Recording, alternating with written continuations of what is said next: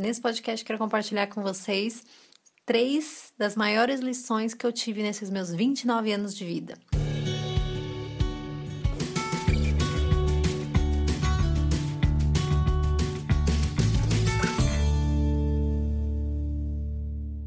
Oi, gente, tudo bom? Sejam bem-vindos à Nossa Vida, um espaço aqui no podcast para a gente trocar ideias sobre ter uma vida mais leve, uma vida mais simples e falar sobre esse turbilhão de coisas que a gente passa na vida, né? Não é mesmo?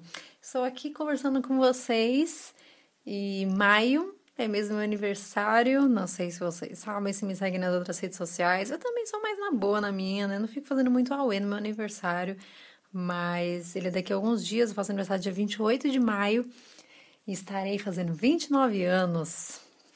Pois é, gente.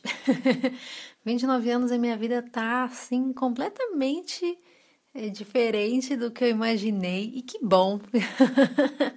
no sentido muito bom, eu compartilho isso porque isso é, é legal a gente pensar sobre isso, né? Como é, muitas vezes que bom que a vida não não faz as coisas do jeito que a gente quer, né? Do jeito que a gente imagina, porque acontece de uma forma muito melhor. E muitas vezes isso não tem nada a ver com material ou com condições X, com, sabe, essas coisas assim que a gente pensa na cabeça, que a gente idealiza, mas muito mais com o que está acontecendo nesse momento, sabe? E isso tem muito a ver com alguns pontos que eu quero muito compartilhar com vocês hoje. Nesse podcast, quero compartilhar com vocês três das maiores lições que eu tive nesses meus 29 anos de vida. Não é lá tantos anos de vida assim, não é mesmo? Mas quem sabe aí algumas coisas possam, né, é, somar na experiência e na vivência de vocês aí também, não é mesmo? Acredito que cada um aqui já passou por um pouquinho desses três pontos, então talvez faça sentido. O primeiro ponto da minha, das maiores lições assim que eu tive nos meus 29 anos é que tudo passa. É, na minha pré-adolescência, minha adolescência foi um pouco confusa, sabe? Porque eu era uma criança muito arteira, no sentido de gostar de artes mesmo, assim. eu sempre me envolvi muito com tudo isso, sempre gostei muito. E era muito conflitante, assim, para mim, sabe? Expor e dar cores, texturas, jeitos para as minhas emoções, digamos assim, sabe? E ao mesmo tempo eu gostava muito. Enfim, eu era um auezão, auesaço, fucãozaço de sentimentos, assim. E conforme o tempo foi passando, a vida foi me ensinando que tudo passa. Coisas boas e coisas ruins. E acho que isso é um ponto muito importante, né? Porque quando a gente pensa nisso, a gente pensa só que coisas ruins passam, né? E que bom que coisas ruins passam. Passam mesmo. Mas coisas boas também. Então, sobre as coisas ruins, muitas vezes a gente tem que olhar. É, acho que um grande, se eu posso dizer atalho, acho que não é a palavra mais sábia, mas acho que um, um talvez um caminho para as coi coisas passarem, digamos assim, para se tudo passa, quando as coisas não estão bem, é justamente pensar que cada coisa que a gente está vivendo na vida, cada momento que a gente está vivendo na vida tem um significado. A gente pode dar um significado e a gente pode enxergar um aprendizado. Quando a gente abre a nossa mente né, para essa forma, eu acho que faz. Muitas vezes não faz as coisas passarem propriamente, sabe? Dito. Mas faz a gente passar pelas coisas de uma maneira mais leve e mais fluida. Então eu acho que é aí que está realmente esse sentido, esse significado. E quando as coisas estão boas e também passam, muitas vezes a gente nem percebe, né? Mas por isso que é importante a gente realmente o quê? Aproveitar cada momento da nossa vida, cada situação da nossa vida seja ela boa, seja ruim, porque depois de certa forma ficam só lembranças, né? Lembranças de situações boas ou lembranças de aprendizados que a gente teve de situações ruins. Então é por isso que a gente tem que realmente aproveitar a nossa vida, mas se eu sei que quando a gente está triste, quando a gente não está passando por uma fase fácil, é, a gente precisa escutar isso. Então, caso você esteja passando por uma situação dessa, saiba que tudo passa. Então, essa situação que você está agora não é para sempre. É, o segundo ponto dos meus maiores aprendizados nesses 29 aninhos de vida é que a gente precisa dar um sentido. Então, isso tem muito a ver, né, com, com o ponto anterior também, né? Mas a vida fica muito mais leve quando a gente dá um sentido para ela. E dar o sentido significa o quê? É quando a gente consegue estar tá passando por uma situação agora, nesse momento, e ao invés de se perguntar, nossa, por que isso está acontecendo comigo? Por, isso, por que eu estou vivendo isso? Por que isso? Por que aquilo? Sabe quando a gente fica se chicoteando, sabe?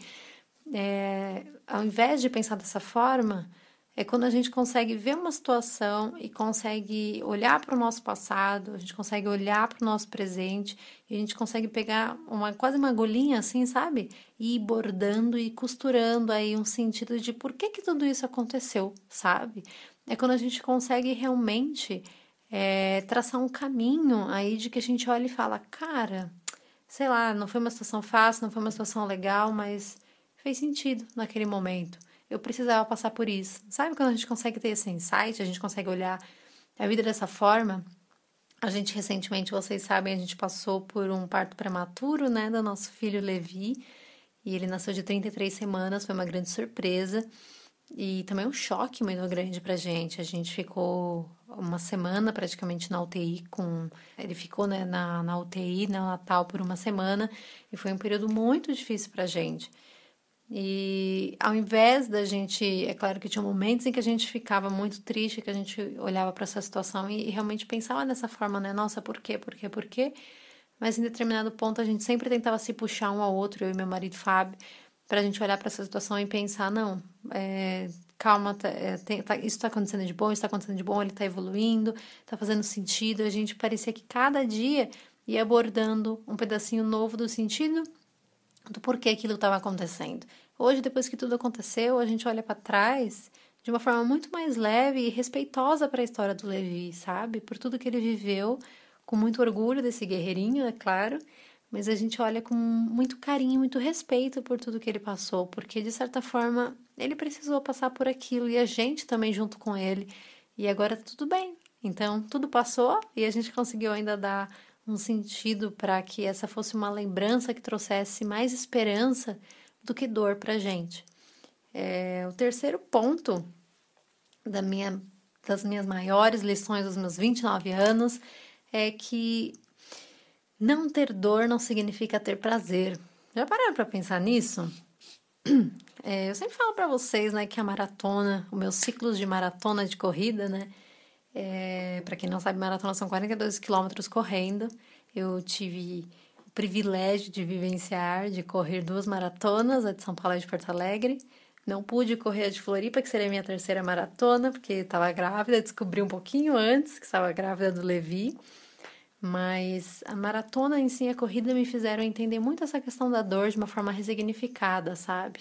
Conforme a gente vai realmente resignificando as dores que a gente vai passando, é, a gente consegue suportar o insuportável e a gente consegue ir além e a gente consegue também é, chegar, chegar de uma forma muito mais é, inteiros, né? Não só fisicamente, mas emocionalmente e presente, sabe? Naquele momento, naquilo que a gente está vivendo. Porque a gente tem que se entregar para realmente conseguir ressignificar esse momento difícil, sabe? E muitas vezes a gente pensa é, na nossa vida, né? Quando a gente vê uma situação com dor, uma situação difícil, é, a gente pensa que, sei lá, aquela situação a gente não merece viver, a gente não tem que passar. E a gente quase nunca para para pensar que é, não ter dor, a gente não tá passando por uma situação difícil, não significa ter prazer, sabe? Então, é, muitas vezes a gente tá numa situação neutra ali, sabe? A gente não tem dor, mas a gente não tem prazer. Entendem isso que eu quero dizer para vocês? Então, além da gente não ter dor, além da gente não estar passando por uma situação difícil, além da gente não estar passando por uma situação confusa, além da gente não estar passando por alguma coisa, a gente precisa ter prazer, a gente precisa ter bem-estar e a gente precisa vivenciar a felicidade. Isso tem muito a ver com a psicologia positiva, né? Que fala que muitos anos atrás as pessoas iam atrás de só curar dores, né? Curar é, pessoas que estavam traumatizadas.